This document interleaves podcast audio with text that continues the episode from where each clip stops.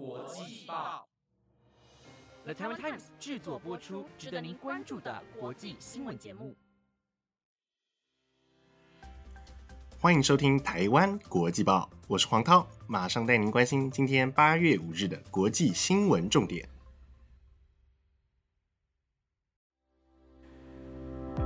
今天同样整理了五则国际要闻，首先是白俄罗斯短跑女将寻求庇护，于日前成功抵达波兰华沙。接着是塔利班暗杀阿富汗国防部长失败，扬言将会再度行动，以及贝鲁特大爆炸届满一周年，除国内民众上街抗议外。法国总统马克宏也痛批领导阶层严重失能。最后带您关注孟晚舟引渡赴美一案进入最终阶段，律师团队面临极大挑战，以及奥运男篮方面，杜兰特领军大胜澳洲，取得奥运金牌战门票。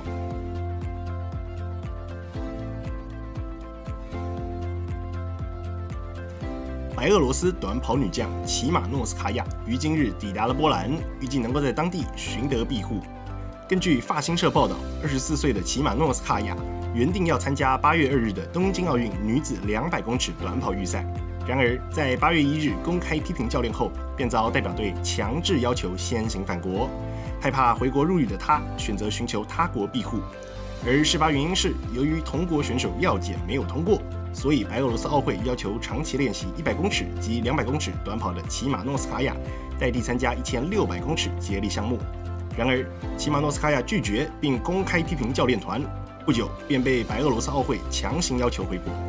生怕回国之后会被罗织罪名，并且面临牢狱之灾。于是，齐马诺斯卡娅与丈夫联系后，拒绝了白俄罗斯奥会强制返国的命令，并且寻求其他国家的庇护。随后，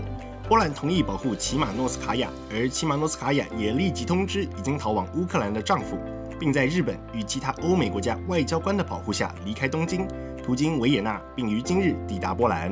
而他也在维也纳的机场受到奥地利部长级官员布伦纳的欢迎。不过，齐马诺斯卡娅在接受美联社访问时表示，这次寻求庇护纯粹是担心，一旦他依照命令回国，不但体育生涯可能就此告终，自己与家人的安全也将受到威胁，因此才会寻求他国庇护。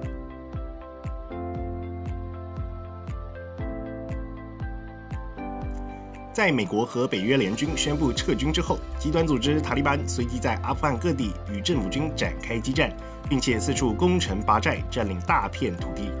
正当联合国安理会强力呼吁塔利班组织应该立刻停止这些暴力行为时，没想到阿富汗国防部长位于喀布尔的住处却在三日遭到武装分子袭击，造成了至少八人死亡，二十多人受伤。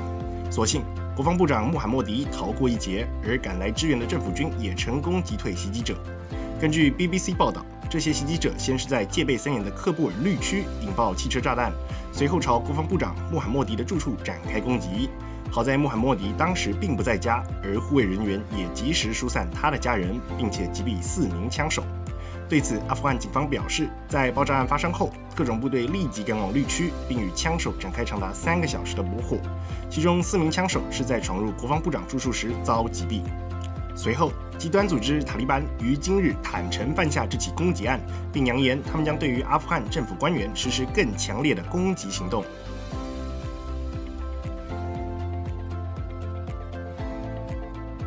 黎巴嫩贝鲁特大爆炸事件如今满一周年，不过至今仍旧不见政府高官或相关人员因此事遭就责。使得黎巴嫩国民倍感愤怒与不满，并于日前上万名的示威者聚集在贝鲁特市中心，要求政府高层因为爆炸事故负起责任。对此，法国总统马克宏在一场捐赠会议上再度批评黎巴嫩的领导阶层，并表示这些人必须要为黎巴嫩的低迷经济负起责任。而这场捐赠会议是由法国与联合国共同举行，希望能够借此募集到三亿五千万美元的人道援助经费，好以协助黎巴嫩人民渡过难关。身为会议主持人的马克宏表示，黎巴嫩的领导人似乎将希望都压在了拖延战术上，这让我感到相当的遗憾。而我认为这是历史性且道德上的败坏。此外，马克宏也强调不会给予黎巴嫩政客空头支票。因为他们不管是在危机产生的前或后，皆无所作为。而我认为，黎巴嫩的领导层需要给予他们的国民一个真相，还有事实。然而，对于马克龙的指控，黎巴嫩总统奥恩表示：“今日我们进入一个新的阶段，我真心地希望能够组成政府，一个能够实施革新的政府。不过，黎巴嫩正处于最艰难的时候。”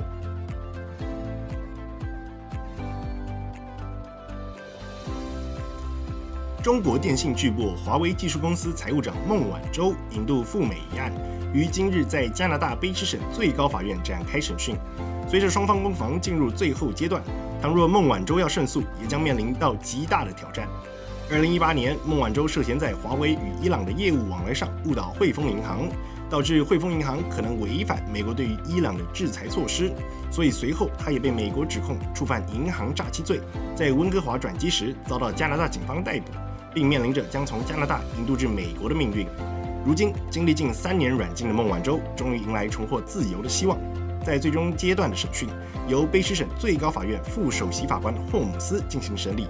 一旦他裁定驳回引渡，四十九岁的孟晚舟便能获释，并得以离开加拿大。相反的，倘若他裁定准许引渡，孟晚舟则能够对于这项判决提出上诉。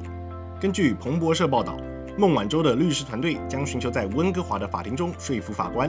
美方提出的引渡请求存在严重瑕疵，导致孟晚舟的权利受到侵害，应立即释放。不过，根据彭博社的整理分析显示出，孟晚舟逃过引渡的几率仅仅只有百分之一。而孟晚舟律师团队的诉求也将显得挚爱难行，因为根据加拿大司法部的数据显示，从2008年以来收到的798份美国引渡请求当中，加拿大只拒绝或放弃指控八份，不然就是美方自行撤回合计四十起的诉讼。对此，加拿大引渡律师博廷指出，无论如何，这都将成为一个先例，因为倘若孟晚舟胜诉，将极其引人注目，因为这非常罕见。相反的，如果孟晚舟败诉，将证明美国有权追究被告犯罪发生地点和受害者或美国本身没有关系的案件。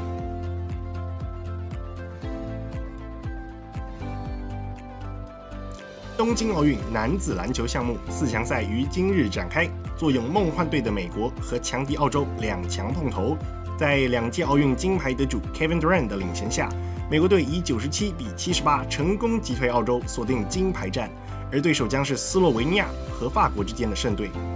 尽管热身赛败给澳洲，双方今日四强赛交手，美国队又一度落后达到双位数之多。不过，在 Kevin Durant 的高效能表现下，二十三分、九篮板、二助攻、二超节，一口气将比分逆转至二十分之多。随后也持续这股气势夺下比赛胜利。然而，赛前在国际篮总分析的冬奥男篮各国排名当中，美国队仅仅排在第三顺位，居于澳洲和西班牙之后。所以今日四强赛的胜利，美国队也算是正式宣告王者回归，剑指奥运金牌。